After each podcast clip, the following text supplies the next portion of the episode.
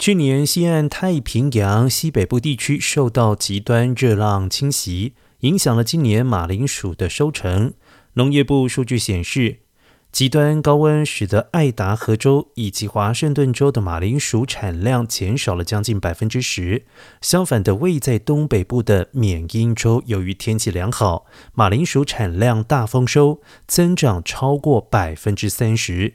因此，缅因州马铃薯四十年来首次透过铁路运送到两千五百多英里之外，出现鼠荒的爱州还有华州。而迄今为止，缅因州已经运送了两千一百万磅的马铃薯，共达五百三十个货卡。